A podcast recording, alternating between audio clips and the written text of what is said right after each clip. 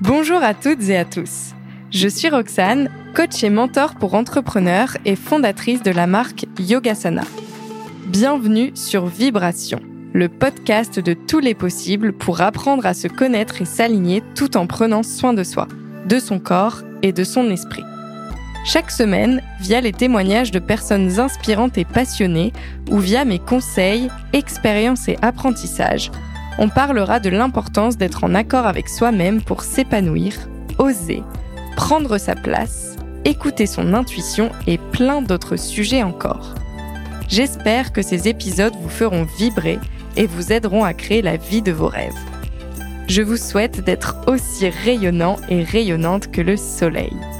Namasté Aujourd'hui, on se retrouve pour le troisième épisode solo de ce podcast. Je voulais vraiment vous partager que c'est un réel bonheur pour moi d'enregistrer les interviews et les podcasts en solo. Et vraiment, je m'épanouis à faire ces podcasts. Donc j'espère que les partages vous touchent, vous parlent, vous inspirent et vous permettent d'apprendre à vous connaître chaque jour un peu plus. Pour euh, ce troisième épisode, on est début juillet, le début des grandes vacances pour les enfants peut-être aussi pour certains adultes. Et aussi, on est en plein cœur de l'été. Donc, je voulais vous partager trois livres hyper good vibes à lire cet été, que vous soyez au bord de la plage, de la piscine, chez vous tranquillement, installé dans votre canapé ou alors peut-être même dans votre van. Enfin bref, où que vous soyez, je pense que ces trois lectures pourraient vous parler. C'est des lectures qui amènent à des réflexions profondes avec beaucoup de légèreté ou de positivité aussi. C'est vraiment pas des lectures prises de tête. Et moi, c'est des livres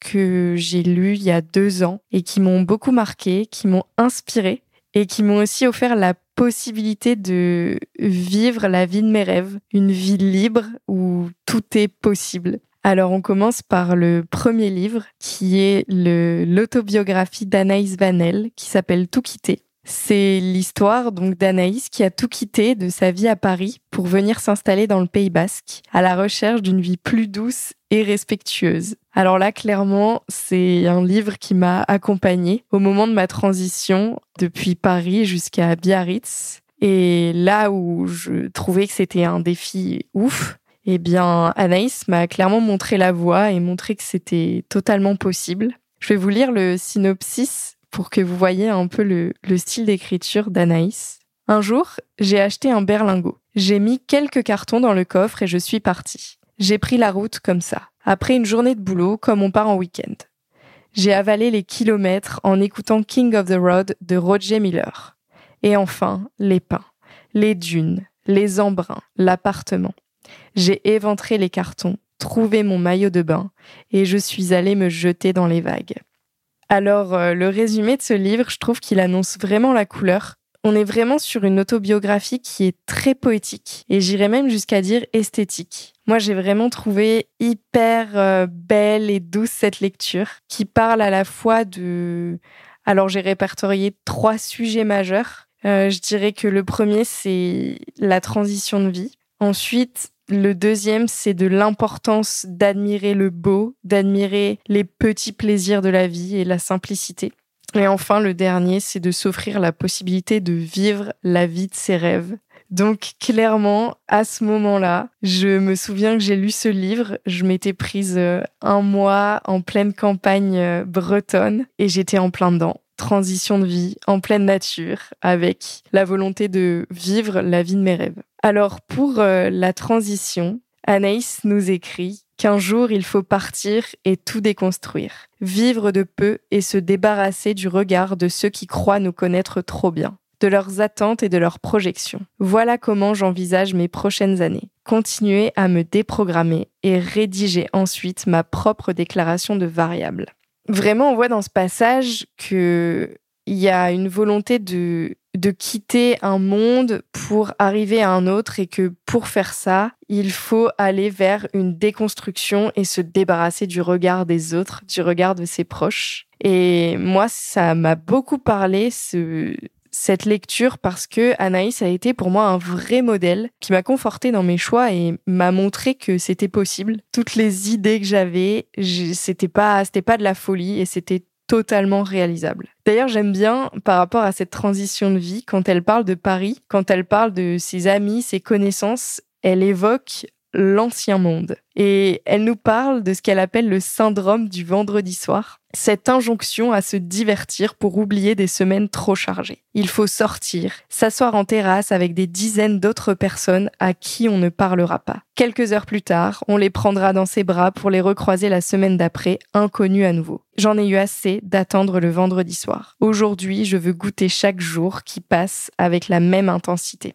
Donc là, vraiment, elle évoque son ras-le-bol vis-à-vis de Paris, mais surtout vis-à-vis du fait qu'elle a envie de vivre une vie intense et que la définition pour elle d'une vie intense, c'est pas les apéros du vendredi soir, les afterwork, en terrasse, boulevard Sébastopol. Par rapport à cette admiration du beau, de la vie et ce retour à la joie, je vous le disais au début, c'est un livre qui est très poétique et qui est vraiment une invitation à, à savourer tout ce qui nous entoure et aussi à ralentir. C'est aussi une ode à la nature et Anaïs nous parle des couchers de soleil comme d'une histoire d'amour. Et puis elle nous évoque aussi que elle, elle a décidé de vivre comme les enfants en été, comme si le temps n'était compté et comme s'il ne comptait pas. Partout et peu importe, je veux être là simplement.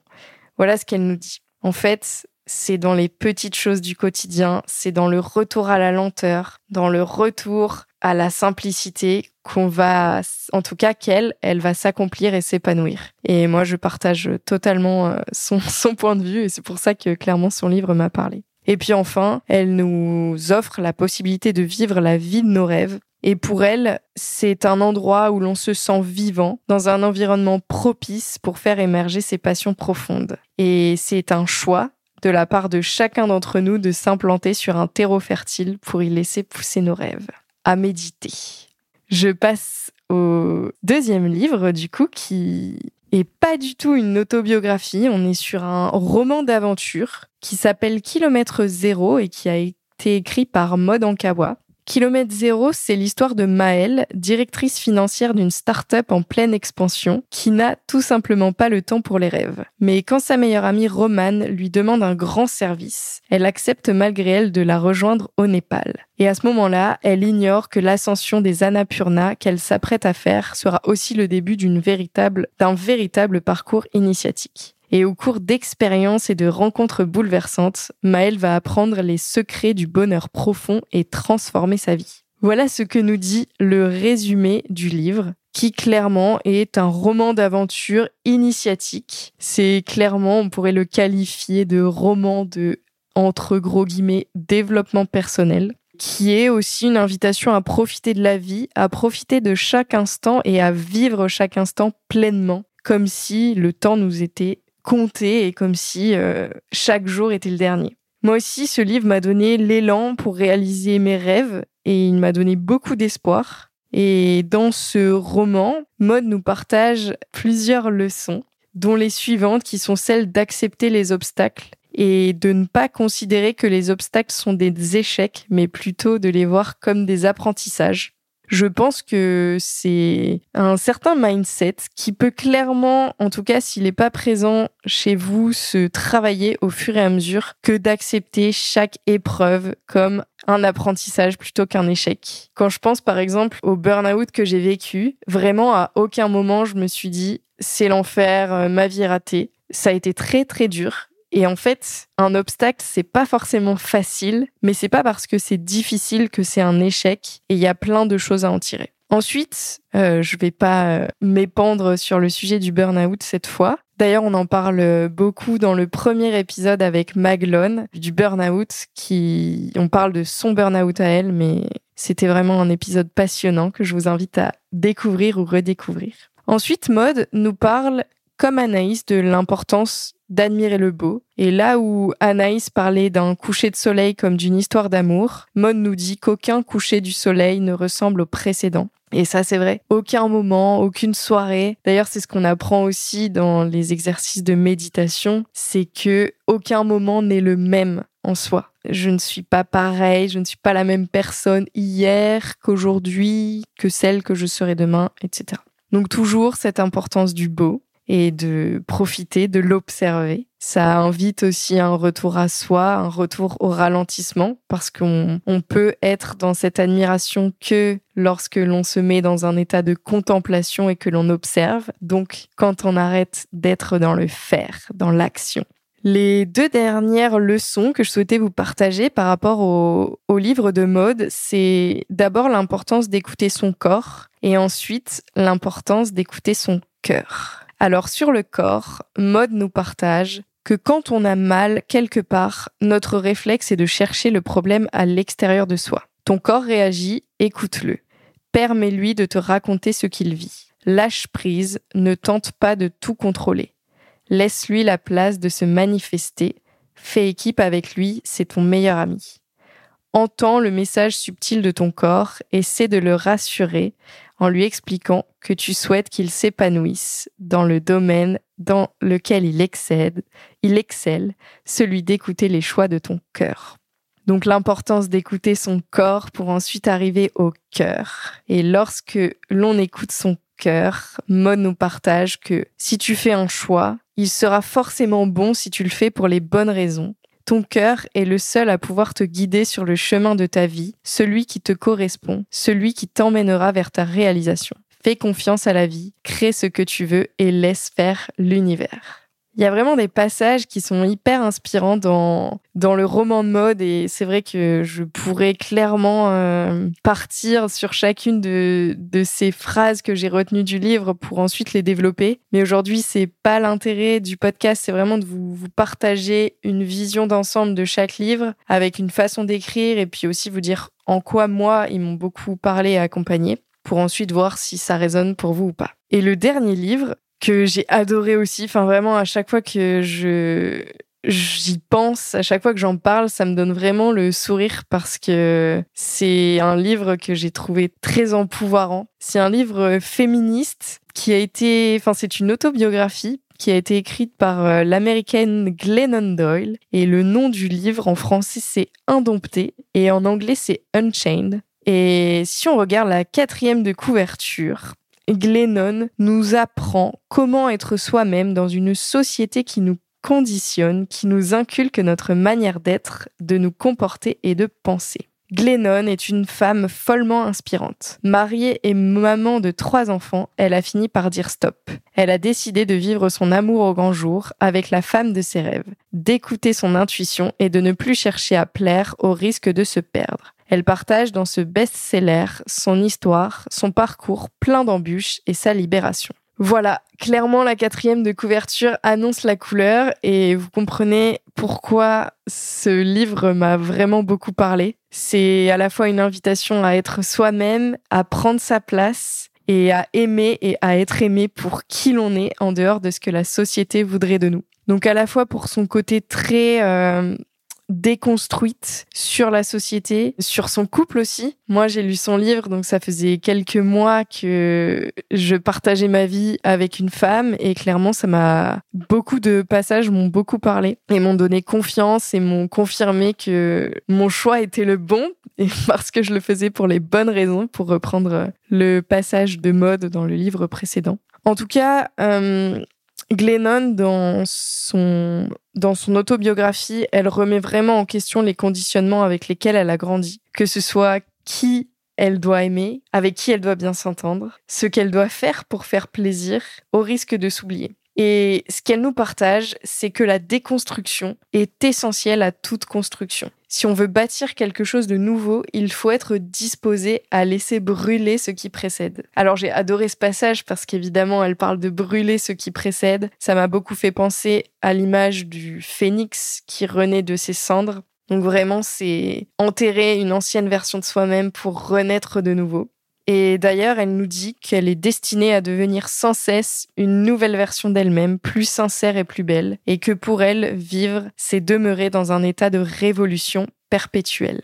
Donc il y a quand même ce terme révolution qui, euh, comme je vous le disais, c'est un livre très fort, très puissant, très engagé. Glennon a beaucoup de valeurs et de convictions qu'elle nous partage. Donc euh, c'est à la fois le féminisme, il y a aussi beaucoup la liberté. Et euh, elle nous partage aussi l'importance, tout comme euh, dans le livre de Anaïs, d'apprendre à s'écouter et à ressentir son corps et ses émotions. Et pour le corps, elle nous dit en fait, elle ne restera plus jamais dans une pièce, dans une conversation, dans une relation ou dans une institution qui lui demande de renoncer à elle-même. Elle nous dit Lorsque mon corps me dira la vérité, je le croirai. Je me fais confiance dorénavant, si bien que je ne resterai plus à souffrir volontairement ou en silence. Donc vraiment son objectif, maintenant qu'elle s'est déconstruite et maintenant qu'elle veut vivre sa vie pour qui elle est et pour les personnes qui l'aiment et qu'elle aime, c'est une vie qui se fait dans l'intégrité. Et pour ça, ça demande beaucoup de courage. Et c'est vraiment ce qu'elle nous partage, c'est que le courage d'être soi, ça s'apprend. En tout cas, c'est une belle aventure que de rester fidèle à soi-même. Je vous ai sélectionné un long passage qui résume l'intégralité ou presque de son bouquin, encore une fois, comme je vous dis, puissant, qui relate de son aventure personnelle. Alors c'est parti. Pendant longtemps, je me suis contorsionnée pour me plier à un ensemble de consignes périmées sur la manière de réussir en tant que femme et de construire une famille, une carrière et une foi solide. Parenthèse, Glennon nous parle aussi de son déconditionnement vis-à-vis de la religion, puisqu'elle est née dans une famille très catholique pratiquante et que elle, ce n'était pas du tout les aspirations euh, qu'elle avait. Je pensais que ces consignes étaient une vérité universelle, si bien que je me suis abandonnée pour m'y conformer sans même les mettre au jour pour les examiner. Quand je les ai finalement extraites de mon subconscient pour les observer, je me suis rendu compte que ces consignes n'ont jamais constitué la vérité, mais seulement des attentes arbitraires de ma culture. Tout occupé à y obéir, j'y volais en pilote automatique vers une destination que je n'avais pas choisie. Alors, j'ai repris le manche. J'ai cessé de renoncer à moi pour me plier à ces consignes. À la place, j'ai abandonné ces injonctions et j'ai commencé à m'écouter j'ai commencé à vivre comme une femme qui n'a jamais eu connaissance des consignes du monde. J'ai brûlé celle qui définit l'altruisme comme le summum de la féminité, mais en me pardonnant d'avoir d'abord cru si longtemps à ce mensonge. Par amour, j'avais renoncé à moi. On m'avait convaincu que la meilleure manière d'aimer son partenaire, sa famille et sa communauté consistait pour une femme à se sacrifier entièrement à leur service. Dans mon désir d'être utile, je faisais grand tort à moi-même et au monde. Quand les femmes se perdent, le monde s'égare. Nous n'avons pas besoin davantage de femmes altruistes. Ce qu'il nous faut là, maintenant, c'est plus de femmes désintoxiquées des attentes du monde, qu'elles ne sont remplies que d'elles-mêmes. Ce dont nous avons besoin, ce sont des femmes emplies d'elles-mêmes. Une femme emplie d'elle-même se connaît et se fait assez confiance pour se dire et faire ce qui doit être fait. Elle laisse le reste brûler.